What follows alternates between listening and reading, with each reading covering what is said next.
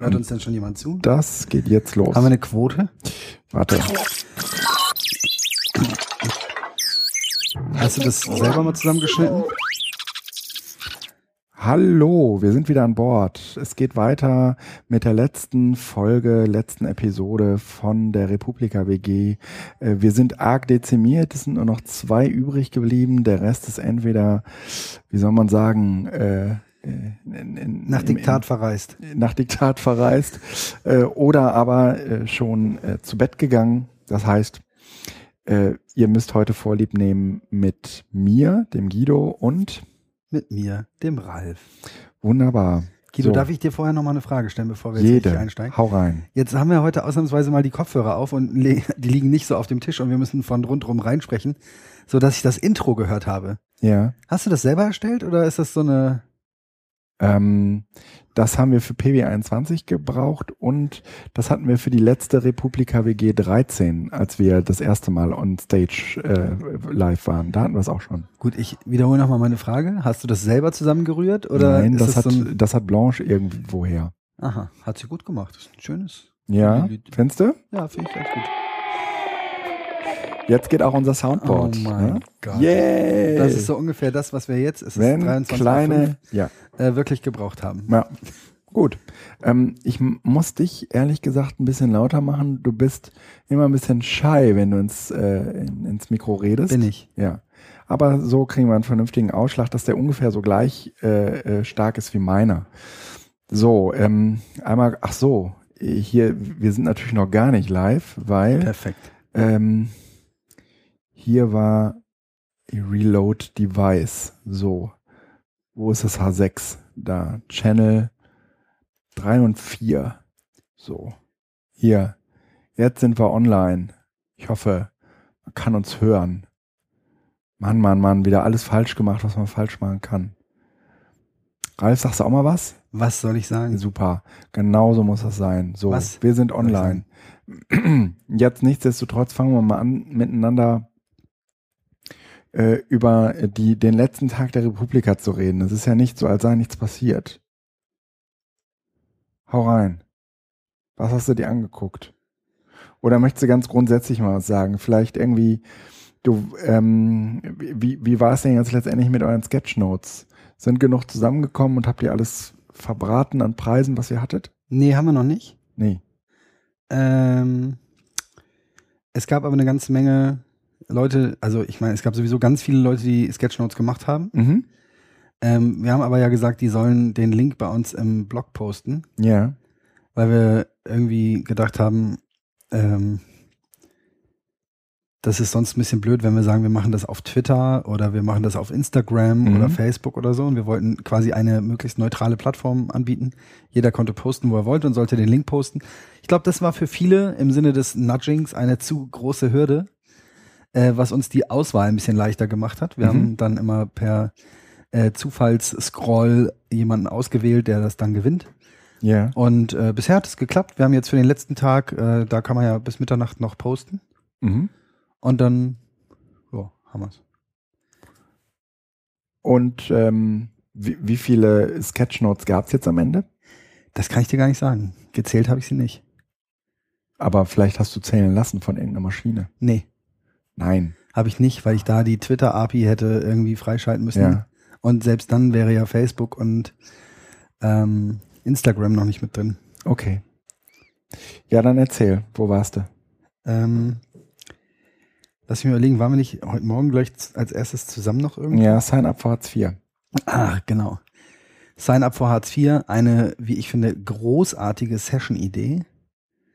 Ja. Ähm, nämlich die Frage, wenn man einen Hartz-IV-Bogen nicht einfach, also den Antrag auf Arbeitslosengeld 2, wie es ja korrekterweise heißen Mhm. müsste, wenn man den jetzt nicht so gestaltet, dass die Leute, die ihn hinterher in der Verwaltung bearbeiten müssen oder die Systeme, die ihn verarbeiten müssen, also irgendwelche Computerprogrammchen, wenn es nicht daraufhin optimiert ist, sondern vielleicht mal gedacht wäre von demjenigen aus, der das ausfüllen soll, Ja. äh, wie müsste das dann eigentlich aussehen? Und da hat sich so ein User Experience Typ Gedanken zugemacht, beziehungsweise hat erstmal darauf hingewiesen, dass es 2013 gerade eine Überarbeitung dieses ähm, Antrags gab, an dem auch irgendwie Soziologen und Psychologen wohl mitgewirkt haben, aber eben kein User Experience Designer. Mhm.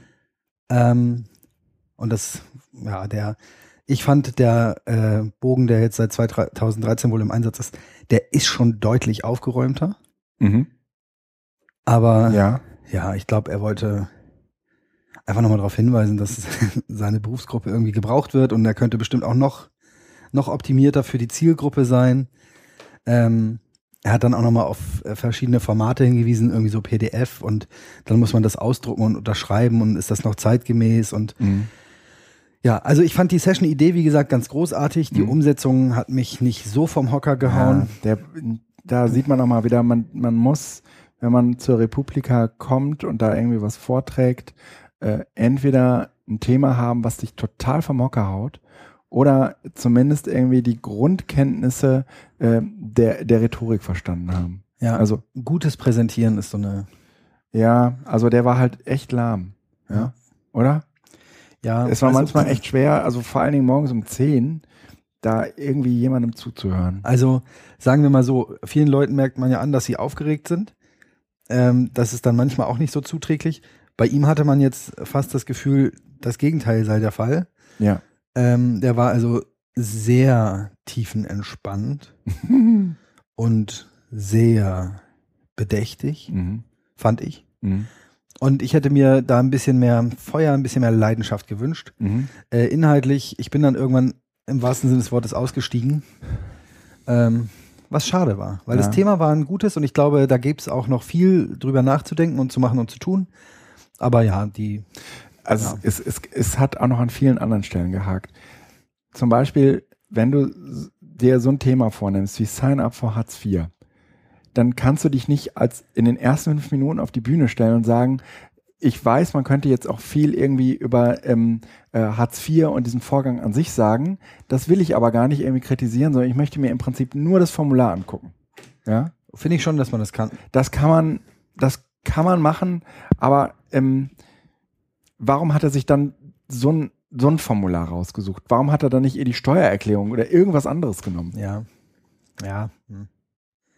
Keine Äh, Ahnung. Ne? Also so und so ging das dann weiter. Dann hat er irgendwie dieses Beispiel gebracht mit ähm, äh, mit England, Hm. wo die ähm, jetzt praktisch äh, so eine so eine tolle E-Government äh, gebaut haben. Also im Prinzip alle 100 Formulare sind relativ einfach ähm, irgendwie dort abgreifbar. Also ähm, irgendwie von äh, Elterngeld beantragen äh, Mhm. bis zu ähm, ich möchte meinen Eine Bruder im Gefängnis haben. besuchen. Mhm. Ja und äh, trotzdem, und du musst dich halt einmal irgendwie äh, verifizieren über den Personalausweis und das erklärt er auch noch alles und zeigt dann sozusagen Oberflächen und erwähnt sozusagen am Rande, naja, brauchen wir nicht über drüber, brauchen wir nicht drüber reden oder das sei auch nicht Auftrag äh, dieses Talks, ähm, wie, wie viele äh, da datenschutzrechtliche Probleme äh, damit eigentlich verbunden sind. Hm. Mm, Und na natürlich äh, würde, hätte das den Talk total überfrachtet. Äh, aber umgekehrt hätte ich mir dann an seiner Stelle dieses Beispiel geschenkt. Ja. Mhm. Oder hätte das nicht in dieser Tiefe beschrieben, sondern hätte gesagt, naja, die machen das halt so, fertig. Mhm. Ähm, ins, insgesamt würde ich sagen, gut, der war jetzt auch Stage 11, das ist sowieso nichts, was unsere Hörer jemals nachhören können werden. Ähm, und Ach, dann können Ja. wir erzählen, was wir, was wir denken, ohne dass es jemand kontrollieren kann. das sowieso, ne? Großartig. Ja. Also war jetzt ein relativ schlechter Auftakt. Da Und- hätte mich, da hätte mich dann zu der Zeit wahrscheinlich doch nochmal, wenn ich das vorher gewusst hätte, äh, Let's Talk About Meinungsfreiheit, Baby, interessiert auf Stage 1. Ja.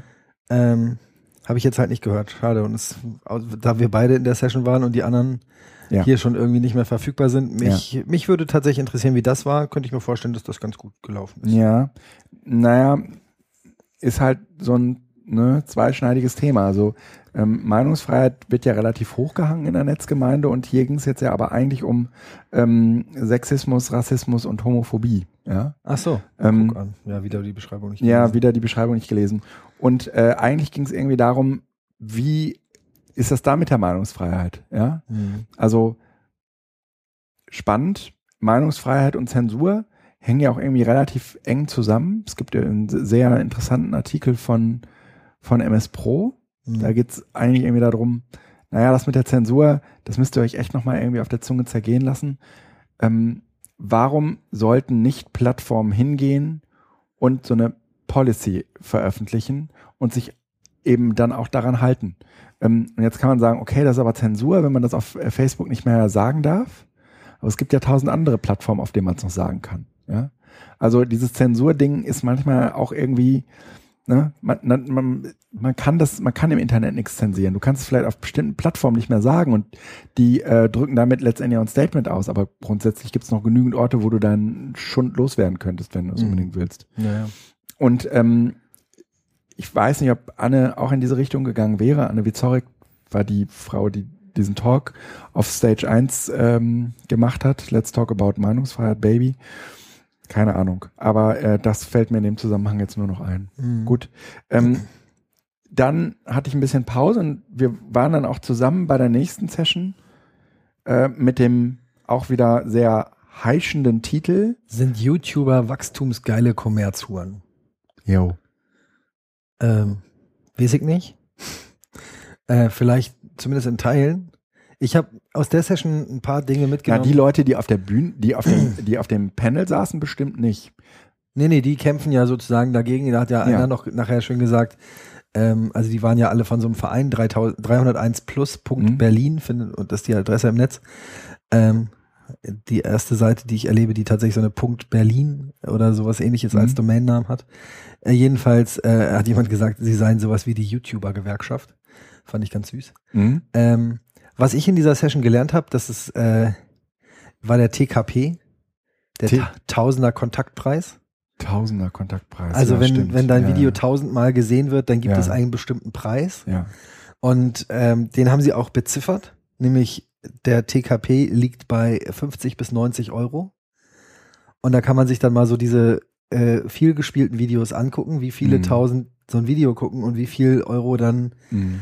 äh, TKP-mäßig, wie sich das dann aufteilt, wie viel der YouTuber kriegt und die Agentur und so, kann man ja noch, ne? Mhm. aber wie viel Geld sozusagen erstmal für Wahnsinn. Klicks fließt. Ja, Und wo ich ja. mich frage, Ja. ja, warum gibt's da nicht Bots? die sowas 20.000 klicken? Euro, ja? 20.000 Euro bei so einem, wenn du eine Million, Video. ne? Ja? Sieben Minuten Video. Sieben Minuten Video mit einer Million Klicks. Ne? Ja, und die äh, umsatzstärkste Branche sind tatsächlich diese Schminkvideos wohl. Nein, ich fasse es nicht. Gut, aber, Aber äh, ja, doch, ich meine, das sind halt so, das erinnert so ein bisschen an Micropayment, aber es ist halt viel einfacher, Ja. die Masse dazu zu bewegen, sich einen Lippenstift zu kaufen, als eine Armbanduhr. Ja. Oder ein Auto. Ja. Oder eine Waschmaschine. Weil das ist so täglicher, täglicher Bedarf und dann kauft man halt für sieben Euro oder was das kostet einen Lippenstift. Gut, und äh, die äh, Kernaussage dieser Se- Session war jetzt so ein bisschen, ähm, wir, es, es gibt 15.000 verschiedene Modelle, irgendwie auf YouTube Geld zu verdienen. Soll ich ein paar vorlesen? Ich habe Ja, ja mitge- oh ja, das mach mal. Das fand ich nämlich auch sehr spannend. Also das eigen, also ich bin mit der Reihenfolge da ein bisschen durcheinander gekommen, aber das erste ist so Product Placement, also die Produkte irgendwie in, in den Kanal einbauen. Äh, Affiliate-Kram, Kooperationen, also das ist dann eben mit einem Auftraggeber über einen, eine Produktplatzierung hinaus äh, zusammenzuarbeiten, also richtig mal, mal was zusammen zu überlegen. Dann ganz spannend, äh, YouTuber als Moderatoren und ähnliches buchen. Mhm. Hat mich ein bisschen erinnert an äh, Ex-Germany's Next Topmodel oder Dschungelcamp-Besucher, die auch irgendwelche Dorffeste äh, moderieren. Mhm. Dann äh, Testimonials, also dass man YouTuber ranzieht, um nochmal zu sagen, wie gut denn diese Fußcreme ist oder sowas. Oh ja. Ähm, was wohl auch sich offensichtlich monetarisieren lässt, ist Streaming, sowas wie Twitch, YouNow und ähnliche. Und da nochmal der Hinweis, äh, was wohl viele sich nicht ähm, klar machen, dass man äh, rechtlich nachgucken muss, wie steht's dann eigentlich mit der Rundfunklizenz bei der Reichweite, die sie teilweise haben. Das fand ich auch interessant. Crowdfunding ist auf jeden Fall ein Modell. Ich meine, das ist irgendwie altbacken so, klar, kennen wir alle. Äh, also habe ich jetzt nicht gemacht, aber das kennt man also Flatterbutton Ja, ja, oder sowas. ja, Äh, Merchandise, wo ich gedacht habe, mein Gott, ich will doch nicht von irgendeinem YouTube-Star jetzt, aber gut. Einige machen das wohl recht erfolgreich. Dann, Hey, das ist nicht unsere, das ist, wir sind nicht die Zielgruppe. ja, ja, nee, aber äh, interessant fand ich dann äh, Bücher schreiben, Filme machen, Musik und Tour gehen. Scheint auch ein Geschäftsmodell zu sein. Und äh, spätestens an der Stelle habe ich gedacht, die ziehen das Pferd von hinten auf. Äh, eigene Plattformen. Also das ist ja so ein Geschäftsmodell aus unserer Generation, wo man, man, man hat immer erst eine eigene Plattform gemacht und dann irgendwann mal über Social Media und so nachgedacht. Und die machen sozusagen mit die schnelllebigsten Sachen, also wenn man sich mal Streaming anguckt, ist eine der Sachen, die sie sich früher überlegen. Und dann kommen sie irgendwann auf die Idee, eine eigene Plattform zu machen, wo dann alles zusammenläuft. Irgendwie, ich habe immer gedacht, das wäre das Erste, was man machen würde. Eine Plattform, wo alles zusammenläuft. Ja, Nee. Aber ist wohl nicht so. Ja, und dann war da äh, in diesem Panel, Warte, warte, ein, Achso. ein Geschäftsmodell war noch, das ist irgendeine Zahl, die habe ich noch im Kopf behalten, ähm, dass sie sagten, es gibt YouTuber, die, die verdienen mit pro Instagram-Bild, ja, 4000 Euro. ja, gut. Hammer. Aber grundsätzlich muss man sagen, wer äh, sich bereit erklärt, mit YouTube Geld zu verdienen, der darf ab diesem Zeitpunkt nicht mehr über Geld reden. Jedenfalls nicht über das Geld, was er über YouTube direkt bekommt. Das finde ich übrigens äh, un unglaublich. Ja? Also das unterschreiben die. Ach so. Das unterschreiben die. Das ist äh, ver- verbunden mit äh, dem Häkchen, was man setzt, für dürfen wir hier bei dir Werbung schalten. Krass. Krass, echt? Ja, das ist so, äh, so ein Schweigegelübde, ne? Ja, ja, und äh, gleichzeitig muss man natürlich auch irgendwie sagen, äh, es hat es, das, da, da gilt so ein bisschen der Spruch, ähm, das hast du, ob man was zu verbergen hätte, ja? ja? Ja, ja. Und irgendwie frage ich mich, warum gibt es dieses Schweigegelübde überhaupt? Also ich, Mhm. äh, der Grund dafür würde mich halt einfach interessieren. Also grundsätzlich würde ich mich da gar nicht mit abfinden wollen, aber gut, äh, wenn diese Generation offensichtlich nicht weiß, wie sie sonst ihr Geld verdienen soll. Mich würde auch nochmal halt interessieren, wie das eigentlich vom, wie dieser Workflow ist, äh, steuerrechtlich. Ja, da könnte dir, glaube ich, dann YouTuber auch nicht aushelfen. Nee, das fürchte ich nicht. Also das fände ich aber mal interessant. Ich meine, es sind ja Einnahmen, die müssen ja irgendwo auftauchen. Äh, Ähm, was ich gerade sagen noch, wollte noch, äh, in diesem Panel saß auch Elisa Kropp, die ähm, auf dem Panel, meine ich, angekündigt wurde als Do-it-yourself-Frau. Ja. Ähm, sie ist aber wohl eher so eine Fashion-YouTuberin, wenn ich das Nee, richtig... nee, nee, aber sie macht Mode. Du, Ja, aber, ja, ja, aber, also Fashion. Also Do-it-yourself war für mich so Baumarkt und dann bohren wir mal was und so. Nee, nee, nee, nee, nee, nee. Hier, diese ganzen Häkelmenschen und so. Ja. Ja, ja, klar, ja, aber Davanda. Davanda, ja, ja. aha, naja, gut. Na, das ist doch alles äh, irgendwie Fashion. Da, darüber wollte ich mich auch gar nicht auslassen. Ich habe nur bei Do It Yourself war für mich sofort diese quasi eher sowas Make-up-bewegungsmäßig oder Heimwerker. Ja. Aber natürlich ge gehört äh, Nähen oder so auch dazu. Ja. Ich, ich war nur irgendwie überrascht, als ich dann ihren Twitter-Namen gesucht hatte und äh, der hieß irgendwas mit For Fashion. Und ähm, jedenfalls hat sie, äh, war sie nicht müde zu betonen, dass man sich klar machen muss, dass man als YouTuber irgendwie auch auftritt wie eine Marke. Ja. Und äh, wenn man das auf YouTube tut, dass sich das dann auch erstreckt auf andere Social Media Accounts. Wo ich auch wieder gedacht habe, Kinders, äh, ihr habt doch Agenturen. Wer berät euch denn da? Das ist doch irgendwie klar. Äh, think before you post, alles, was du öffentlich ins Netz stellst und auch was du vielleicht ins Netz gestellt hast, bevor du dich LeFloid genannt hast oder wie auch immer oder ja. All for Fashion oder wie auch immer sie da hieß. Ähm, ja, ich meine, hallo, Das hat eine Relevanz. das ja. ist doch irgendwie, ja. wieso, wieso muss man das so betonen? Für mich war das irgendwie selbst, ein Selbstgänger. Aber die kommen, da merkt, also das ist, ich habe zu dir in der Session, glaube ich, auch gesagt, Reverse Engineering. Äh, die fangen wirklich, äh, die fangen sozusagen mit dem an, was man früher als letztes gemacht hat. Damit fangen die als erstes an und kommen zu den Erkenntnissen, die man damals als erstes hatte. Da kommen sie dann irgendwann drauf und dann ist es eine Entdeckung, wo du denkst, so ja, ist doch irgendwie klar gewesen, oder? ja. Das hat mich schon ein bisschen überrascht. Ja. Ja. Ich, ich fand die Session insgesamt äh, übrigens unfassbar gut gelungen. Das liegt aber auch an Marie. Ich mag die. Ähm, die, die, äh, die hat, weiß ich kann ich nicht genau beschreiben, aber die, das ist irgendwie so ein Rampensau-Dasein. Ja, Ähm, gepaart aber mit ähm, eigentlich auch dem Eindruck, dass sie weiß, wovon sie spricht und das auf den Punkt bringen können. ja, Also ich würde schon auch sagen, dass sie gerne redet und das auch sehr gut kann, finde ich. Ähm, sehr lockeres Mundwerk hat, aber ähm, d- das macht das macht es auch irgendwie sehr angenehm, sie sie sie zu hören. Es fällt einem in der Regel jetzt nicht schwer, äh, weil oder es ist nicht langweilig, ja, Mhm. was sie wenn wenn sie anfängt äh, loszulegen. Ich habe mir bei Definitiv. der auch noch was aufgeschrieben und zwar, äh, also es hat sie nicht ganz genau so gesagt, aber sie hat schon irgendwie klar gemacht, ähm, dass sie findet, dass in dieser YouTube-Szene äh, hat sie so ein bisschen geschrien nach Transparenz und Regeln. Ja. Und das fand ich auch witzig, weil ich äh, das Gefühl hatte, wahrscheinlich äh, kommt da jetzt sowas wie die, die nächste YouTuber-Generation. Also die Ja. ersten sind quasi durch, Ja. haben ihre Geheimnisse bisher ja auch nicht groß ausgeplaudert. Haben auch ihre Erfahrungen gemacht. haben ja? auch ihre Erfahrungen gemacht und jetzt kommen die nächsten, müssen den einen oder anderen Fehler vielleicht nicht mehr machen, machen andere Dinge, sind damit auch erfolgreich. Ja. Und jetzt kommt so ein Schrei nach, wir brauchen mal Regeln und Transparenz und das muss hier alles ein bisschen geklärt werden und wenn ihr, wenn ihr Werbung macht, dann muss das eingeblendet werden und und und. Ja. Wo ich gedacht habe, ah, das ist irgendwie, ich kann es jetzt immer noch nicht zuordnen, aber irgendwoher kommt mir das bekannt vor. Dieses, dass die erste Generation, äh, wenn dann die nächste Generation kommt, plötzlich nach Regeln schreit, die Mhm. Ja. vorher nicht erforderlich waren. Ja. Ja. Ähm, also so ein bisschen, ist das ein Verdrängungsproblem oder äh, kämpft man da mit unterschiedlichen Bandagen und fühlt sich beschnitten von denen, die einfach den entweder den Arsch in der Hose haben, es anders zu machen oder vielleicht auch die Naivität und gar nicht dran denken. Ähm, und jetzt braucht es plötzlich gesetzliche Vorgaben, wie man mit seinem YouTube-Channel umgeht und äh, was man denn bekannt geben muss. ja. Das fand ich schon auch witzig. Was mich ein bisschen wundert ist, YouTube gibt's seit zehn Jahren. Also 2005 habe ich gerade noch mal eben geguckt, äh, hat sich äh, hat sich das Ding gegründet und das wurde ja relativ schnell ziemlich erfolgreich.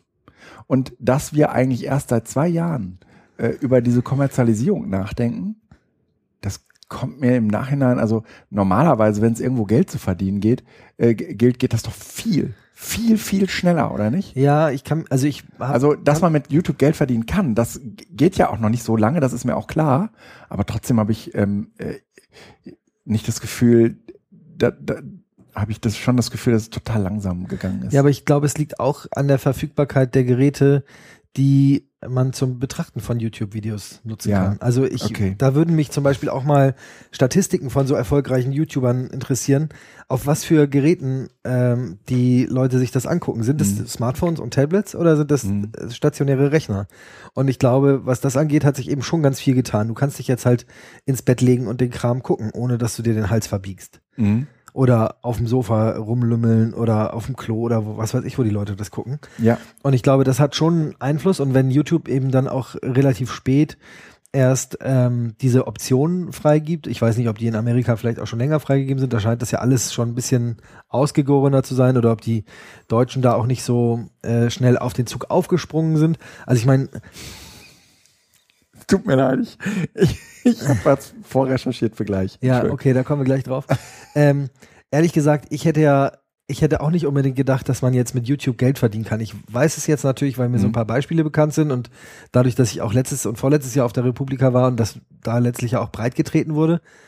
Aber so von Haus aus hätte ich erstmal Ja. nicht damit gerechnet, dass man äh, mit YouTube-Videos ähm, so toll Geld verdienen kann und vielleicht bin ich dafür auch einfach zu alt, aber es will auch immer noch nicht in meinen Kopf, warum man mit äh, ich habe einen neuen Labello äh, Geld verdienen kann. Weil das waren Gespräche, die hat man früher bei uns auf dem Schulhof geführt und dann war das so für Nee, drei Leute das sind interessant das Stars. war's. Das sind Stars. Du, Ja, aber dazu mein- muss man, musst du ja auch erstmal werden. Ist ja nicht so, dass die äh, klick und dann sind sie Na, Stars. die haben halt über Jahre ihre Kanäle aufgebaut. Ja, das ist vielleicht auch der Grund, weswegen es so lange gedauert hat. Aber die haben über Jahre ihre Kanäle aufgebaut und ähm, die, die, die haben jetzt eine Million Abonnenten. Ne? Eine Million. Mhm. Das sind mehr Follower als Sascha Lobo bei Twitter. Ja, nicht nur das, äh, wenn man sie sich jetzt mal anguckt, das sind ja nur Jugendliche in einem bestimmten Alter, ja, Ja. äh, die sie vornehmlich ansprechen. Also, sagen wir mal, der, der, der über 30-Jährige ist da überhaupt nicht mehr gemeint. Ne? Und ähm, das, und nee, bist du nicht. Und äh, da, da sind sie äh, ja fast Markt, äh, also haben sie den Markt flächendeckend eigentlich erschlossen. Mhm. Und die kennt jeder. Das heißt, auf dem Schulhof, wo auch immer, sind die Thema. Und dass die den gleichen Hype erzeugen, ähm, wie, was weiß ich, für uns ein, keine Ahnung, irgendwie ein Kinostar oder so, das ich klingt mein- schwer vorstellbar, aber ist so. Als ne? David Hasselhoff letztes Jahr da war, warst du schon auch ein bisschen aufgeregt. Nee, war ich nicht. Nee, nee ich, ich, ich habe diesen Talk auch nicht gesehen. Ich, äh, aber ich weiß, was du meinst. Ähm, die äh, damit verbundene Aufregung. David Hasselhoff kommt, ja. Ich finde, der hat auf so einer Veranstaltung überhaupt nichts zu suchen. Das war auch irgendwie so ein, so ein, so ein Werbefeature. Ja, so ein Über Werbefeatures müssen wir gleich übrigens nochmal reden. Ähm, aber wir machen das jetzt erstmal hier fertig. Ja. Also, ähm, insgesamt sage ich, war die ähm, äh, war diese Session ausgesprochen gelungen. Mhm. Wenn auch wenn sie zeigte, also mir zumindest klar gemacht hat, dass es, dass dieses YouTube-Phänomen nicht das neue Bloggen ist. Nee, nein, das hat auch eine ganz andere Motivation. Ja, genau. Ne? Also das ist jetzt irgendwie nicht so, dass die Leute früher gebloggt haben und heute macht die Generation halt YouTube, ne? Nee, So, sondern das ist irgendwie ein ganz anderes Ausmaß und das auch was den was den Verwertungsgrad angeht, ja, ist das nochmal eine ganze Spur hässlicher. Weißt du, woran mich das äh, ein bisschen erinnert? Also ich wirklich, ich habe da keinen Überblick, ne? Aber der Einblick, den ich habe, erinnert mich ganz stark an ein anderes Phänomen, wo ich auch nicht anknüpfen kann. Und das sind diese ganzen Fernsehserien. Mhm. Ne? Also, ich sag mal, schnelle Schnitte. Äh, es hilft das Vorwissen, aber du kannst auch jederzeit einsteigen. Und du hast jedes Mal das Gefühl, du müsstest die nächste Folge gucken. Ja. So. Und ähm, das scheint mir eine letztlich eine Fernsehlogik zu sein, die bei den YouTubern genauso greift, vielleicht sogar noch besser, weil es dabei nämlich noch ein bisschen äh, wirkt wie der Next Door Boy oder das Next Door Girl Ja. äh, macht was. Genau, und die Fantasie, die damit verbunden ist, jeder kann das machen. Genau. Jeder kann das schaffen. Du ne? kannst es auch. Genau. Und äh, dann äh, erlebt man die ganzen peinlichen Figuren, äh, die, wir brauchen das irgendwie, man darf da auch niemandem wehtun, aber ähm, in der Regel wissen die Leute ja selbst gar nicht, wie schlecht sie sind. Du w- sprichst jetzt über meine YouTube-Videos? Nein, ich spreche ich sprech vor allen Dingen über meine. Ne? Immer, man muss immer bei sich selbst anfangen. Ja. Ne? Äh, übrigens, wir dürfen äh, einen Hörer begrüßen. Der den, Alex. Den Alex. Hallo Alex. Ja. Der ist schon ein ganzes Weilchen dabei äh, und versucht gerade mit uns zusammen einzuschlafen, glaube ich. Ja, Ja? wie immer. Ja, Der, ich, vielleicht schläft er auch schon und der Rechner ist nur noch online. ja, Ja. genau. Also, machen wir weiter.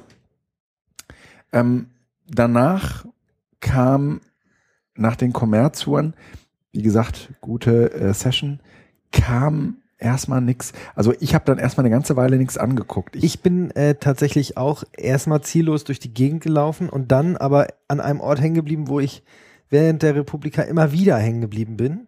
Es war auch diesmal wieder spannend, aber ich wusste schon aus vorangegangenen Erfahrungen, dass die angesetzte Zeit äh, meine verfügbare Zeit übersteigt. Und zwar war ich im Makerspace oh ja. und da gab's das Prototype Origami. Oh, und da hast du mitgemacht? Nee, ich habe nur ein bisschen reingeschnuffelt und mal geguckt, wie sie denn vorgehen und habe mich mit der einen Dame noch ein bisschen unterhalten. Das war nämlich sehr schön, weil da zwei Leute zusammengekommen sind, nämlich eine, die so aus der äh, Bastelecke kam, ähm, die von so einem Club kam, wie hießen die denn? Junge Tüftler. Und die andere kam aus so einer Design Thinking äh, Schiene. Und die haben zusammen ähm, erstmal papierbasiert überlegt, ja, also so ganz grob, ne, was sind deine Ziele, was sind deine Wünsche, was würdest du gerne entwickeln, so ein Storyboard gemacht und haben sich dann ein bisschen fokussiert auf äh, Programme und Apps für Smartphones und Rechner und haben äh, ganz schöne äh, Prototypen gehabt, wie eine App gebastelt werden kann aus Papier. Nee. Und noch geiler, äh, deswegen bin ich auch so angefixt von der Session.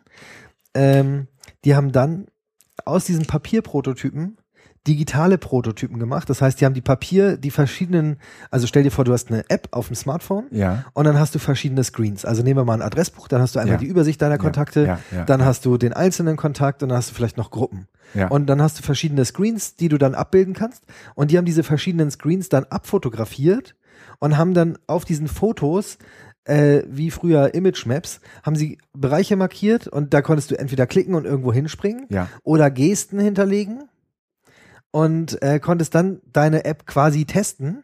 Fett. Das konntest du verschicken. Und also das wurde dann irgendwo auf einem Server gespeichert, konntest du verschicken per Mail den Link, Mhm. konntest das dann in deinem Smartphone aufrufen und konntest tatsächlich die App dann testen in Originalgröße auf einem Smartphone. Es war aber immer noch nur der Papierprototyp, also ohne Funktion, Mhm. aber so ein Klick-Dummy halt. Schön. Und das fand ich ganz cool. Und ähm, ja, das war einfach irgendwie, äh, fand ich einfach toll. Ich habe immer oder lange schon nach so einer Click-Dummy-Lösung gesucht für Ja. genau diesen Anwendungsfall.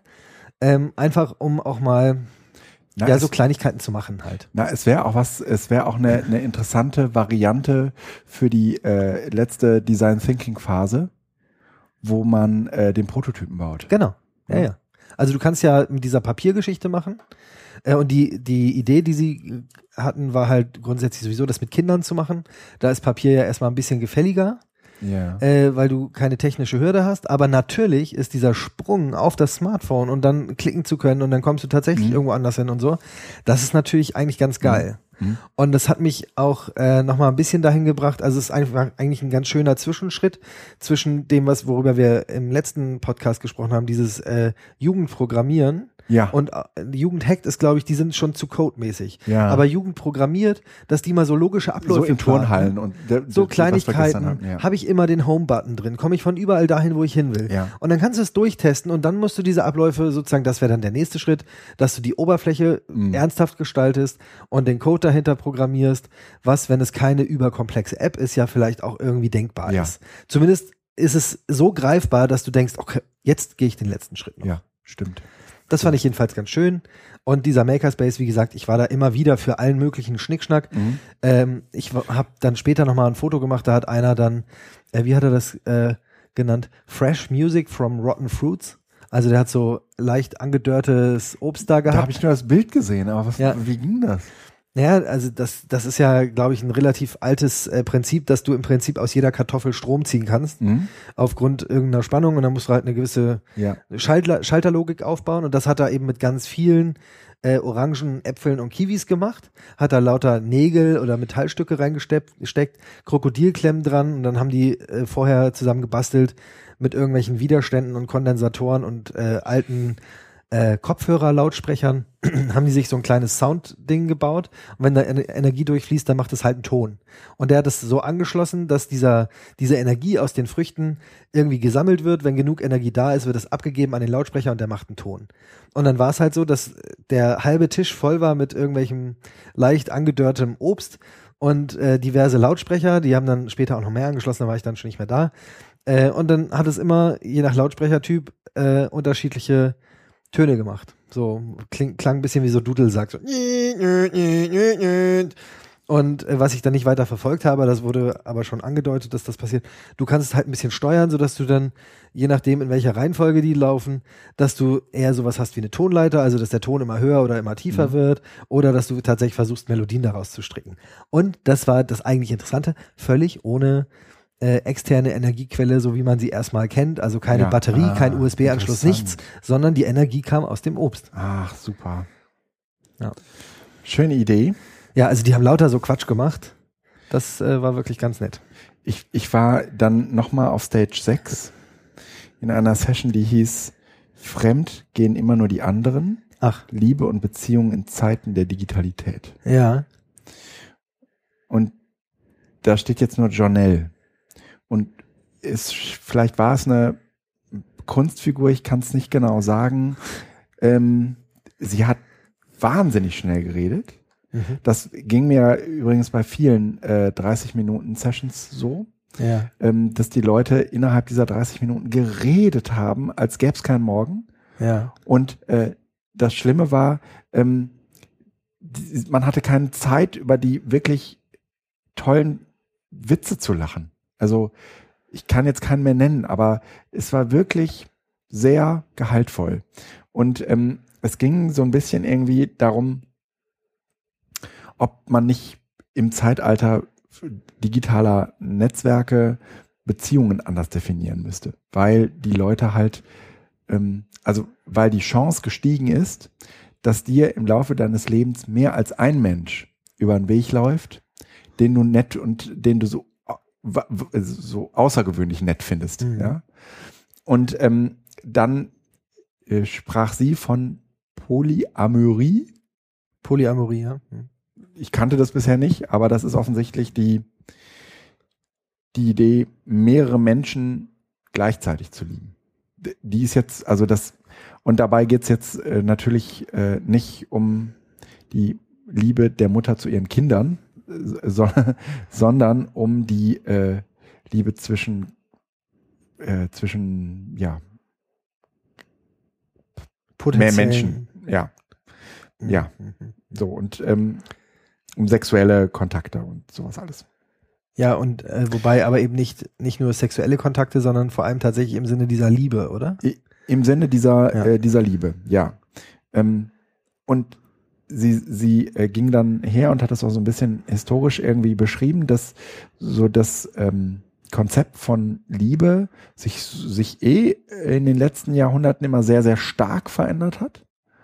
Ähm, dass die romantische Liebe, die wir heute so kennen, eigentlich mit der Liebe von vor 200 Jahren relativ wenig zu tun hatte. Also da ging es halt eher so ums nackte Überleben. Mhm. Und ähm, dass es durchaus denkbar wäre, dass es nochmal so ein, also dass jetzt auch nochmal so eine Technologie, so einen sehr äh, einschneidenden äh, Wechsel hin zu irgendeiner anderen Form von äh, Liebe vollzieht. Ja.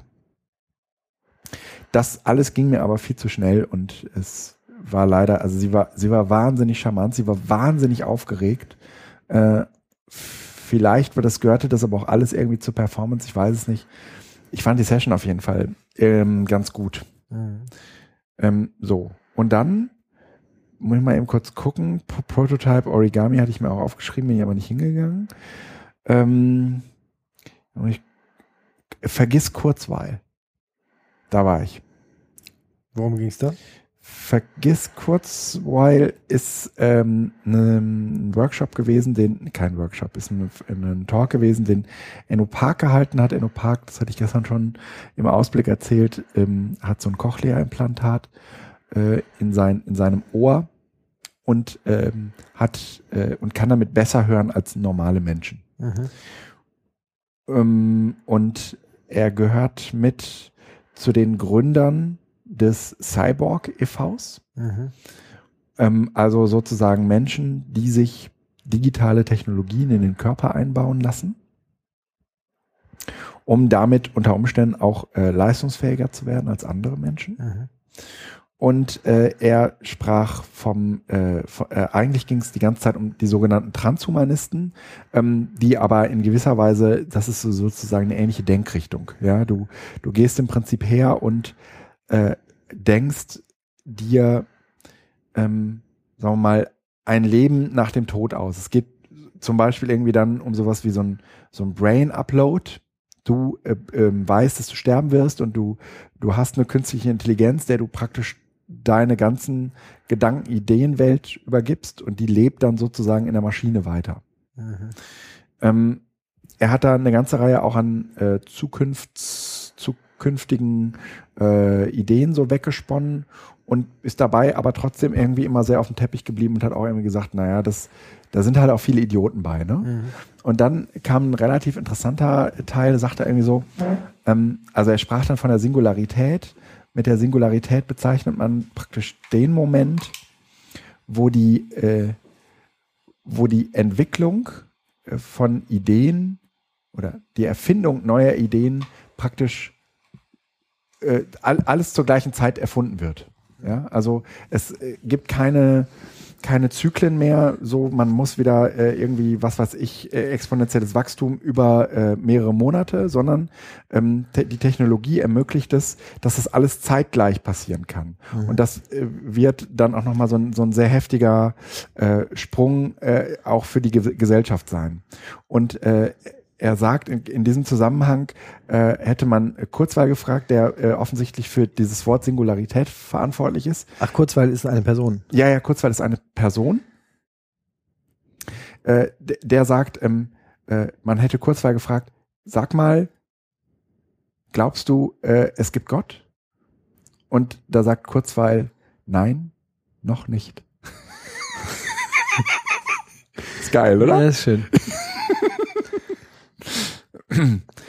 Und äh, er verweist sozusagen auf diesen ähm, Moment der Singularität, weil dann äh, wird es Gott geben. Ne? Sehr, sehr schön. Ähm, insgesamt hat auch dieser Talk mir sehr gut gefallen, aber ich musste früher raus, weil ich mich mit meinen Gewerkschaftskollegen nochmal traf. Und danach war ich in einem Talk, da muss ich jetzt ehrlicherweise mal sagen, äh, da hau ich jetzt mal so ein bisschen auf die Kacke. Der hieß Männersache Computer Fragezeichen. Und es steht schon in der Kurzbeschreibung drin, dass ein ähm, Mann aus der IT und eine Auszubildende, die in die IT will, der Sache auf den Grund gehen wollen.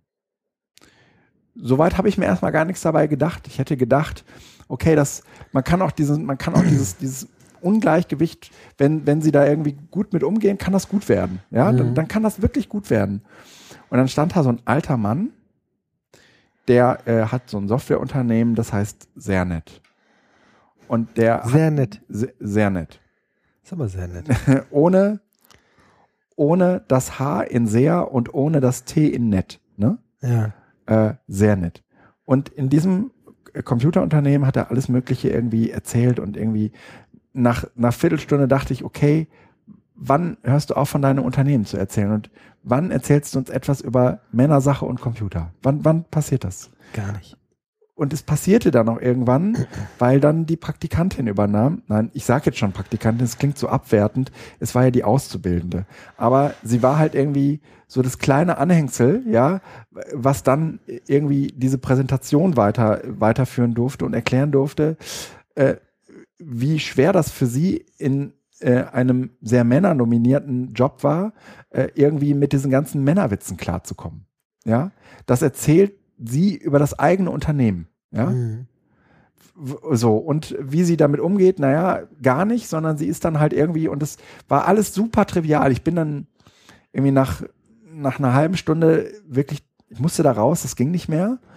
Und mit mir sind auch viele andere gegangen und über Twitter entbrannte dann nochmal eine Diskussion. Dann sagte irgendjemand so, ja, Guido ist ja, ist ja überhaupt kein, kein Wunder, es war halt irgendwie eine, eine Sponsored Session.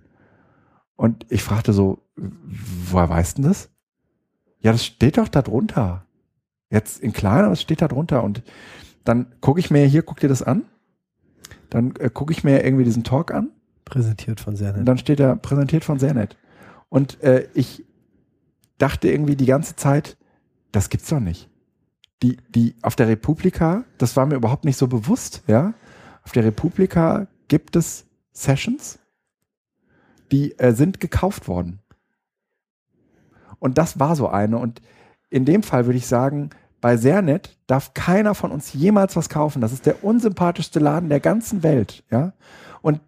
Es muss sich auch eigentlich ein Shitstorm über, über sie äh, er, ergossen haben, weil ich kann mir nicht anders erklären, also es waren dann auch irgendwie, es war, am Ende war wahrscheinlich keiner mehr da, ja. Ähm, aber es entbrannte sozusagen eine Diskussion über das arme Mädchen, was da sozusagen im Hintergrund stand und eigentlich nie was sagen durfte, bis es endlich um Mädchen ging, ja. Das war ganz furchtbar. Das war ganz furchtbar. Ich weiß nicht, warum die Republika sowas überhaupt zulässt. Ja, auch noch so ein Thema, ne? Also kann man, kann man mit Geld sich da, Ja, du kannst dich mit Geld kaufen, einkaufen. Du kannst irgendwie offensichtlich sagen, hier sind 2,50 Euro, ne? Ich würde gerne hier was sagen. Das ist zu wenig, ja, dann sag doch mal, wie viel, wie viel müsste ich dir denn geben, damit ich hier so eine halbe Stunde so einen Slot kriege? Ne? hm. Ja, Ich meine- da keine inhaltliche Kontrolle? Also ich meine, Na, die gab's doch. Die, ne, die hat, die haben ja was hier gemacht zu Männersache Computer. Da fragt natürlich irgendwie keiner, ja, kannst du uns vorher mal deine Session äh, irgendwie genau äh, darlegen, damit wir, damit wir darüber befinden, hm. ja, äh, sondern die kaufen sich halt irgendwie ein und erzählen dann irgendeine Scheiße. ich finde schade, dass Anselm jetzt nicht da ist, der ja sowieso immer gesagt hat, was stehen da eigentlich für Leute auf der Bühne?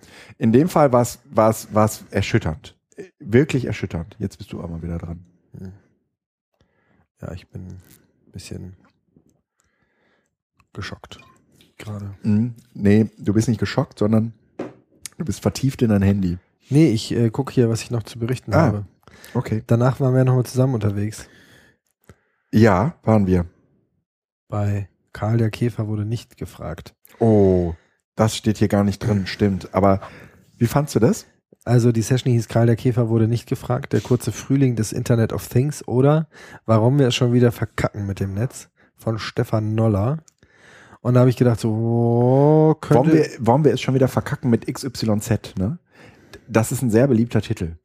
Also, wollen wir es schon wieder verkacken mit, was weiß ich, äh, der Musikindustrie, mit dem Urheberrecht oder was auch immer. äh, Egal. Ja, äh, auf jeden Fall habe ich gedacht, ja, das könnte nett sein, kann aber auch voll nach hinten losgehen. Und meine Erwartung war so ein bisschen unter dem Teppich. Aber ich hatte zu der Zeit auch nichts mehr, wo ich gedacht habe, da gehe ich jetzt lieber hin. Ich wusste schon, dass Mhm. ich danach eigentlich in keine Session mehr gehe, weil ich ja äh, abends dann noch was anderes vorhatte. Aha. Und war dann ganz erfreut, dass du gesagt hast, du kommst damit hin. Und dann saßen wir da so und dann kommt da ein Typ, der vorgestellt wird, wie, ja, der hat übrigens da hinten auch die Lampen gemacht und so, von denen ich jetzt leider gar kein Foto gemacht habe. Ja. Also es gab so eine Lampeninstallation, die man irgendwie antwittern konnte und dann gab es irgendwelche Leute, die hatten offensichtlich, das hat er später dann erklärt, einen Computer zu Hause und jede Lampe hat sozusagen von einem europäischen Land irgendwie Impulse bekommen und daraufhin anders geleuchtet oder so. Genau, habe ich es nicht verstanden. Lange Rede, kurzer Sinn. Ich habe erstmal gedacht, ja, jetzt kommt da irgend so ein Industrieller, hatte schon das Gefühl einer Sponsored Session Mhm. und dann entpuppte sich das aber zu, wie ich fand, zu einer sehr geilen Session Ja. weil er jemand war, Sehr der, äh, äh, der sich offensichtlich für offene Software und vor allem auch offene Hardware ins, interessiert, Ja. äh, der aber nicht den erhobenen Zeigefinger gemacht hat, sondern auch eingestanden, also der hat äh, von Arduino und äh, Raspberry Pi geschwärmt und auch von den Modifikationen, die es davon teilweise gibt. Und die hat er eben in diese Lämpchen eingebaut. Und das klang alles extrem spannend. Und ich habe gedacht, man müsste eigentlich im Rahmen unseres EduCamp-Netzwerkes, äh, ähnlich wie diesen Nabats Tag irgendwelche äh, Sachen haben, dass man sich hardwaremäßig da Ja. gegenseitig bespielt. Lange Rede, kurzer Sinn. Er hat sich über ähm, Standards Gedanken gemacht, die in, im Internet of Things und in diesen Hardware-Maker-Geschichten Ja. äh, Berücksichtigung finden und hat einfach mal offengelegt, oder was heißt offengelegt, äh, zusammengestellt, äh, wie sehr kommerzielle Anbieter jetzt in diesen Maker-Markt drängen mit, wie er dann zugegeben, also er hat dann gesagt, ja, er hätte selber mal so ein, was war das, Intel äh, Edison oder so bestellt. Mhm. Also quasi ein Makey Makey Turbo oder Arduino Turbo, der von Intel produziert wird, der um einiges geiler noch ist als äh, die uns bekannten freien Geschichten, die aber dann eben den Nachteil haben, dass sie nicht offen sind. Also weder Hardware noch Softwaremäßig und äh, trotzdem ganz viele tolle Optionen bieten und hat dann auch nochmal, und damit endete dann der Talk auch schon fast, da hat er irgendwie aufgeschlüsselt, wer sich denn eigentlich Gedanken macht über Standardisierung und hat dann irgendwelche Unternehmen aufgeführt, die sich da zusammengetan haben. Ja. Äh, durch die Bank weg amerikanische Unternehmen, während die freien Projekte irgendwie aus Europa kamen und eigentlich aber auch die Welt äh, erobert haben. Also Zumindest im Moment ist das noch eigentlich Genau. durchdrungen von Arduinos, ja. Ja. Und, ähm, und dann er hat halt in den Raum geworfen, so, ja, wollen wir das eigentlich so hinnehmen oder gibt es da von europäischer Seite mal irgendeine Einmischung von irgendeinem europäischen Land oder mehreren europäischen Ländern? Wo ist man eigentlich und wo kommen Ja. wir eigentlich hin, wenn das alles, wenn wir das wieder zurückgeben in die äh, Unternehmenswelt? Und äh, hat, und das fand ich total super, weil das, glaube ich, praktikabel äh, ist und eigentlich leicht umsetzbar. Ähnlich wie bei Lebensmitteln, wo man mit so, einem, so einer Art Ampelsystem und verschiedenen Nährwertangaben sagen kann, ja, was ist denn das jetzt für ein Lebensmittel? Also ich meine, da hat man sich ja tatsächlich dran gewöhnt, zumindest in Europa, dass man auf das Label der Lebensmittel guckt und sagt, ja, was ist denn da drin? Ah, Zucker ist der höchste Anteil oder äh, keine Ahnung was.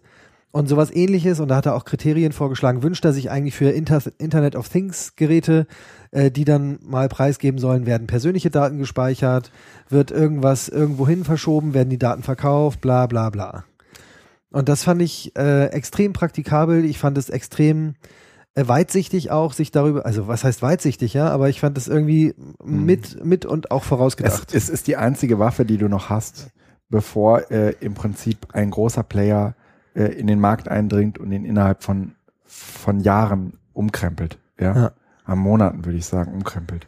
Ähm, und im Moment verbauen alle irgendwie diese Ardu Arduinos, aber wir sind ja auch beim Internet of Things echt noch am Anfang. Ja? ja, ja. Also äh, wer steuert heute seine Steckdosen äh, irgendwie mit, mit, mit einem Handy?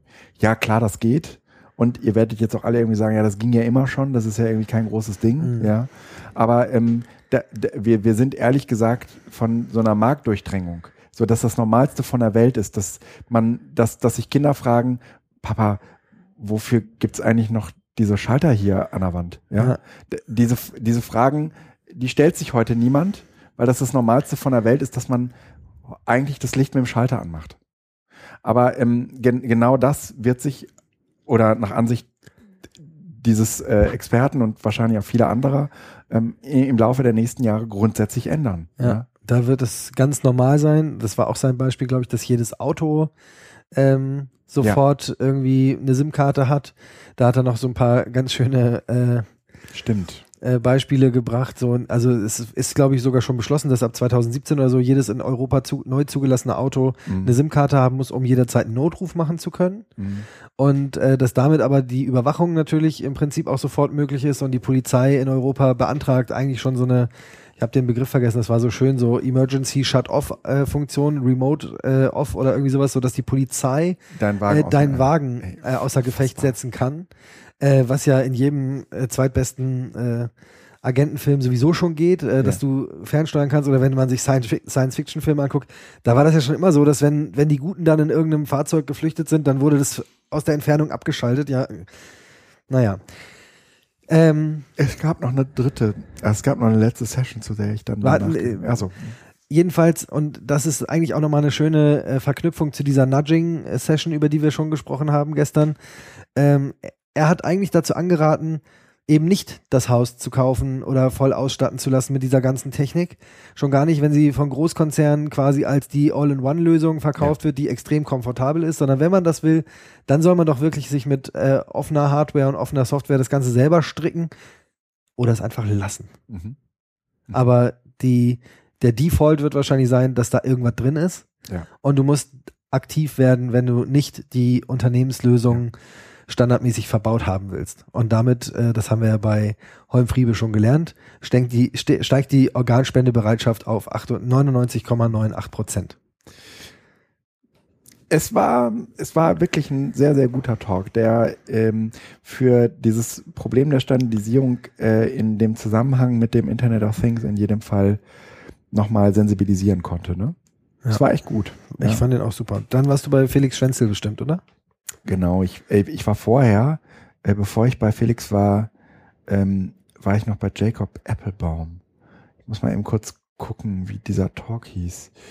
Ähm, weil er auf Englisch war, äh, habe ich selbstverständlich irgendwie nicht so viel verstanden, weil mein Englisch irgendwie eine Vollkatastrophe ist. Aber ähm, es ging irgendwie um, ähm, um Überwachung und sie hatten auf einem Podium einmal Jacob sitzen, dann Moderator, dann eine Frau aus Brasilien, habe nicht genau verstanden, was die da sollte, und ein und einen Polizisten. Und äh, dieser Polizist war halt irgendwie, das war halt eigentlich war das eine Battle zwischen diesem Polizisten und Jacob Applebaum und es ging halt äh, um Überwachung und er sagte, hey, euch als Polizei wird es auch irgendwie total gut tun, äh, wenn ihr mh, den Tor-Server einsetzen, also der Tor, äh, das Tor-Netzwerk nutzen würdet. Und da sagte der Polizist, äh, nein, warum das denn? Wir haben unsere eigenen Technologien, um, äh, sagen wir mal, nicht uns, äh, um anonym zu surfen. Und dann fragte Jacob so, ja, welche denn? Und dann sagte der Typ, ähm, ja, also natürlich äh, sind das vollkommen autarke Geräte. die, ähm, die haben nur eine Verbindung ins Internet. Die sind überhaupt nicht verbunden mit anderen Rechnern. Und das macht sie, das macht sie dann anonym. Und du merkst es irgendwie relativ schnell, dass die, also bis dahin war die Stimmung relativ gut. Also der hat sie auch ziemlich wacker geschlagen. Aber in dem Augenblick äh, merkte man, wie die Stimmung da kippte. Das waren halt irgendwie in dem, in der Stage 4, boah, kann ich schwer einschätzen, ne? irgendwie ein paar hundert Leute saßen auf jeden Fall drin. Und die, die fingen dann an zu lachen und der arme Polizist, der tat mir da schon echt leid. Also ich meine, das war auch halt einfach irgendwie ein- eine, Eine blöde Fehlbesetzung, Battle. oder? Nee, würde ich gar nicht sagen. Also der machte schon irgendwie auch irgendwie den Eindruck, dass er weiß, wovon er redet. Aber spätestens da wurde irgendwie klar, dass der Eindruck offensichtlich täuschte. Ja? Und ich weiß Aber gar nicht, Wie, wie kam der denn da auf diese Bühne? ich, ich, ich weiß es nicht. Ich weiß es nicht. Und ähm, wahrscheinlich war man froh, dass man überhaupt jemanden auf so eine Bühne bekam, der äh, mit Jacob Applebaum darüber streiten wollte. Ja, Mhm. und der war irgendwie vollkommen klar, egal wen du dahin gesetzt hättest, er hätte sich zum Hansel gemacht. Und ähm, der, der hatte natürlich einfach mal unter den Tisch geredet und äh, die, die, nachdem die Stimmung dann gekippt war, äh, ähm, war das halt auch eine Lachnummer geworden. Und das war ein bisschen doof. Also, weil bis dahin war das halt echt eine, jetzt keine Diskussion auf Augenhöhe. Das kann man halt einfach nicht sagen, weil der Typ da offensichtlich echt wenig Plan hatte. Aber ähm, er hat auf jeden Fall sich der Diskussion gestellt. Das fand ich erstmal irgendwie mutig. Ja. Guckst Gut. mal, ob Alex noch da ist. Alex? Kannst du mal sagen, ich bin noch da? So, und dann äh, habe ich als letztes Felix Schwenzel geguckt. Mhm. Und Felix Schwenzel hat ja geredet über kognitive Dissonanz und hat vorher noch irgendwie gesagt, hier bitte ähm, benutzt äh, den Hashtag äh, RP11, weil ich den gleichen Vortrag halte.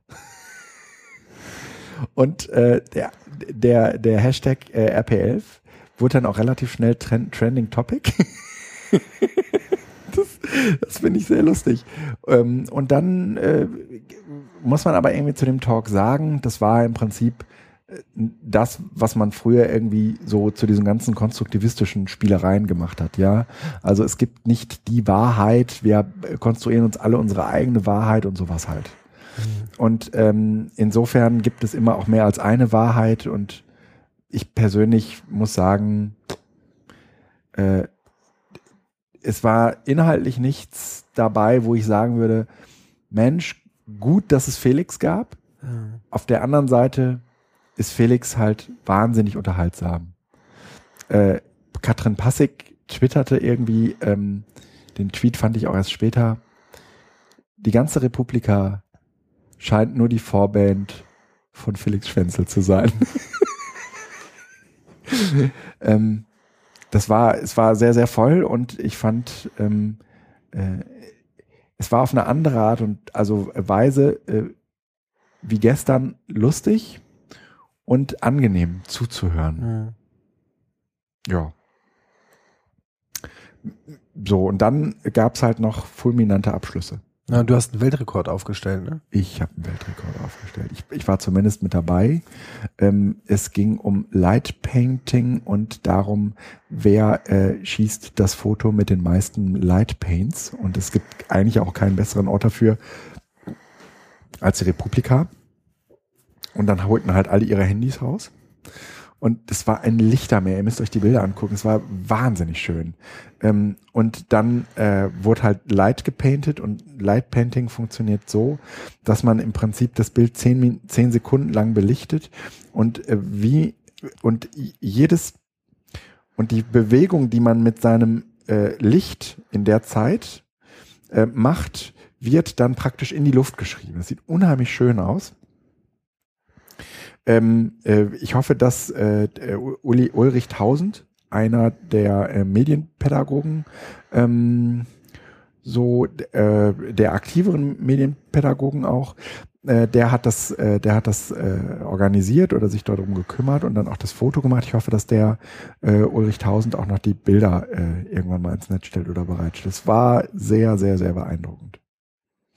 Ja, und dann wurde noch Bohemian Rhapsody gesungen und ich schickte so ein 30 Sekunden Video meiner Frau und weiß, was die zurückschrieb. Sekte. und ich fand sehr passend. Ja. Eigentlich äh, ist, tut dieser Blick von außen ja manchmal auch sehr, sehr gut. Ähm, mir, mir selbst ging das gar nicht so. Ich würde halt sagen, gut, ich hab halt, ähm, ich ist halt immer so auf der Republika, da wird halt zum Schluss einmal gesungen. Aber von jedem, für jemanden von außen kommt das offensichtlich echt schräg rüber. Mhm. Das habe ich jetzt, weiß ich jetzt auch. So, Weiß deine Frau nicht, dass sie Teil des Podcasts ist? nö, ich, nö. Nö. Ich, vielleicht sage ich es ihr irgendwann mal. Aber vielleicht kommt sie dann auf die Idee, den Rest auch zu hören. Ich weiß nicht, ob ich das will. Okay. Äh, was hast du denn dann noch gemacht? Willst du darüber noch reden?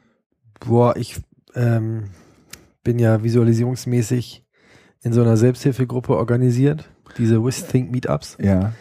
Und da fand jetzt heute eins in, von der Berliner Gruppe statt. Außer der Reihe. Die hatten jemanden witzigerweise aus Hamburg eingeladen, der sein neues Buch vorgestellt hat.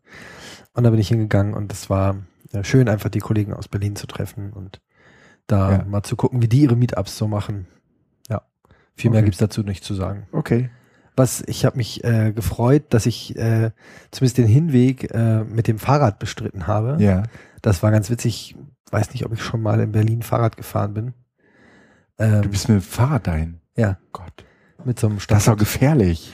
Ja, ich hatte auch keinen Helm. Das war mir auch ein bisschen unheimlich. Ja, die Haare. Mhm. Ähm, Nö, aber irgendwie, ich habe das Gefühl, dieses, ich meine, es ist jetzt ja unser letzter WG-Podcast hier während Ja. dieser Republika. Ja. Ähm, was wollte ich denn gerade sagen? Das ist der letzte WG-Podcast. Ach so, ich, ich habe das Gefühl, diesmal wirklich nichts von Berlin gesehen zu haben. Also abgesehen mal Ja. von dieser Fahrradtour. Ähm, wir waren am ersten Tag einmal kurz einkaufen Ja, und danach bin ich immer nur zwischen der Republika und Ja. hier gependelt. so war das. Das ist schon irgendwie auch erbärmlich ein Stück weit, finde ich. Findest du? Ja. Also ich wäre gerne mit euch was essen gegangen. Ich ich habe auch das Gefühl, immer noch nicht die ganze Kultur, die Berlin zu bieten hat, mal erschlossen zu haben. Äh, und dann seid ihr solche Berlin-Kenner und wir sitzen hier und äh, Ja. gestern haben wir noch ein bisschen ferngesehen. Ich glaube, da hat irgendein Verein auch verloren. Ja, das ist ja alles irgendwie. Schönen Gruß an das Andreas ist, Das Wittke, ist ja so, als wenn in, in München sagt Reis umfällt. Ja. Ne? Ja, aber irgendwer wollte es ja gucken. Anselm war es, glaube ich. Ja, aber Und da hat aber dafür hatten wir WG-Feeling, oder? Ja, also das kann man nicht sagen, das war äh, sehr nett.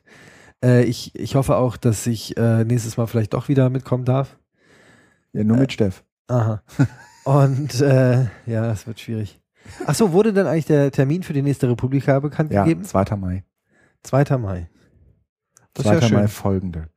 Können wir direkt anknüpfen an den Feiertag. Ja, Wieso, was ist denn der 1. Mai? Müsste ein Samstag sein, oder nicht? ich habe keine Ahnung. Ja, komisch. Ich, ich, ich, müssen wir aber anders machen. Lass uns noch mal eben so ein bisschen Revue passieren lassen, wie das mit der Republika WG war. Also vielleicht mal von außen der erklärt. 2. Mai ist ein Montag. Wir haben, wir waren insgesamt mit acht Leuten. Ja, die waren nicht immer alle im Podcast, aber das ist auch gut so. Ähm, und äh, wir waren verteilt auf mehrere Zimmer hier. Ähm, ich glaube, hier in diesem Apartment werden wir bestimmt nicht nochmal nächtigen. Ich glaube, das wird, wenn wir nächstes Jahr kommen, äh, so runtergekommen sein. Es gab, wir haben eine Mängelliste geführt. Es, es war wirklich äh, Hanebüchen. Äh, wir konnten den Herd nicht benutzen. Wir konnten, also eigentlich könnte man sich fragen, was noch ging. Ja, ähm, so und äh, das muss jetzt, äh, das ist jetzt gemeldet und so weiter. Aber äh, letztendlich müssen wir uns nach einer neuen äh, Bleibe um, um, umschauen. Wobei die Lage nicht schlecht ist. Die Lage Der ist Preis ist auch erträglich. äh, sehr erträglich, aber äh, ehrlich gesagt, Nur weil der Herd, der Kühlschrank, Ne, aber wir, wir kümmern uns eigentlich ein Jahr vorher drum. Da muss es doch was äh, in, in, in der Nähe geben. Ne? Müssen wir, müssen wir nochmal gucken. Ne? ja. Das äh, steht auf jeden Fall an. Insgesamt habe ich mich äh, seit Monaten auf äh, die drei Tage hier gefreut. ja. Und äh, tatsächlich äh, bin ich auch nicht enttäuscht worden. Also es, es war großartig und schön. Ich bin ein kleines bisschen enttäuscht worden, ja. weil Blanche nicht da war. Oh ja. Ich denke, die hätte viel zum Feeling in dieser WG beigetragen. Ja. Weil die einfach, also es waren hier jetzt einfach nur erwachsene Männer und Ja. zwei junge Mädchen. Mhm. Ähm, Ja. das, da hätte Blanche schon äh, In jeder Hinsicht. eine wichtige Rolle gespielt. Ja. Ähm, sie hat es sich ja nicht nehmen lassen, äh, obwohl das für sie bestimmt nicht immer schön war, äh, wenigstens in unserem Chat-Channel dabei Ja. zu sein. Ja. Äh, das war auch schon gut. Dadurch war sie so ein bisschen anwesend. Ja. Aber ja, das, das war so, hm. aber irgendwas ist ja immer. Ne? Und so schön ist wie es beim ersten Mal war, wird es wahrscheinlich sowieso nie wieder. Deswegen, Nee, es wird immer, es, schön will ich Immer nicht sagen, anders es ist ja immer anders. Ja, ja. ja, Ja, und so wie jetzt wird es wahrscheinlich auch nie werden. das wieder, stimmt. ne? Ja. Ja. Aber ich muss, ich muss sagen, äh, ich fand es wichtig, dass wir das Podcasten durchgezogen haben. Das fand ich auch richtig gut. Das hat mir im letzten Jahr echt gefehlt. ja, Ich weiß aber nicht, Alex hat ja immer gesagt, er wird gerne mal wieder mitkommen zur Republika. Ich weiß nicht, ob wir ihn mit in die WG nehmen sollten. Äh, es würde uns ja wahrscheinlich der einzige Hörer fehlen. Nee, nee, nee, wir müssten halt einfach irgendwie früher senden. Wir müssen uns da in den nächsten äh, Wochen auch nochmal Gedanken zu Ah. machen. Muss ich noch was sagen, ja? äh, ne, wie wir das äh, zukünftig anfassen. Aber ich würde schon sagen, dass ähm, das gemeinsame und auch ähm, öffentliche ähm, Reproduzieren oder auch ähm, Reflektieren, Reproduzieren. ne, Reflektieren der, ähm, der Sessions war wichtig. Ja, und was wir diesmal nicht gemacht haben, das sollten wir unbedingt beim nächsten Mal wieder machen. Vielleicht hören wir uns das hier gerade nochmal an, äh, auf der Anfahrt, äh, ist, dass wir auch vorausschauend mal sagen, was sind denn die Top-Sessions für den nächsten Tag? Ja, Und ich würde mir sehr wünschen, auch wenn das insbesondere für Jöran wahrscheinlich eine ganz große Herausforderung ist, dass wir einfach mal alle nicht zehn Interviewtermine vereinbaren, dass wir nicht ein Stage betreuen, dass wir vielleicht alle mal ohne Talk kommen und wirklich nur diese Mhm. Veranstaltung besuchen und auch keinen Sketchnote-Workshop und auch Bücherverlosung. Das hat mich schon auch alles ein bisschen, Mhm. gerade mit dieser grottigen Internetverbindung hier, Mhm. schon echt genervt. Und ich würde mir wünschen, dass wir wirklich einfach mal diese Veranstaltung genießen, weil Ja. ich glaube, die ist echt toll. Ich kann es bestätigen. man kommt nicht dazu. Ja, ich äh, war im letzten Jahr auch irgendwie stark eingespannt und habe dieses Jahr weder einen Talk noch irgendwelche Termine, noch irgendetwas, ich habe ein paar Mails gelesen, aber ansonsten mich äh, intensivst äh, auf die Republika konzentriert und das hat mir sehr, sehr gut getan. Ja. also ich habe das so intensiv wie nie erlebt. Ich habe auch irgendwie einen ganz anderen Zugang wahrscheinlich nochmal zu der WG, äh, weil, ähm, irgendwie das, das war toll. Ja. Das war echt toll. Ja, äh, Ralf, wir beide schließen jetzt ab. Ist, äh, ja. Ist Und, so. Wie ne? spät haben wir es denn? Ähm, wir haben jetzt 10 nach, el- äh, 10 nach 12. Ach Gott, ne? schon wieder.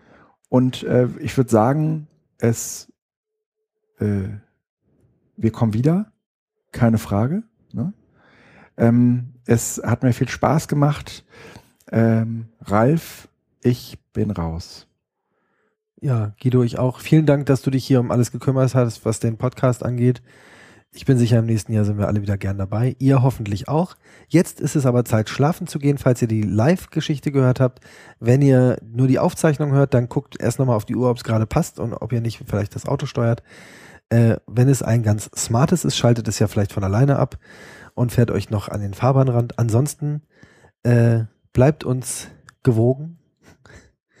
Wer hat das noch einmal gesagt? Hier, äh, Ich weiß nicht. doch, doch, doch. Ähm, der Biolek. elektrische Reporter. Der elektrische, ja, genau. Ach so. Bleiben Sie uns gewogen und bis zum nächsten Mal. Tschüss.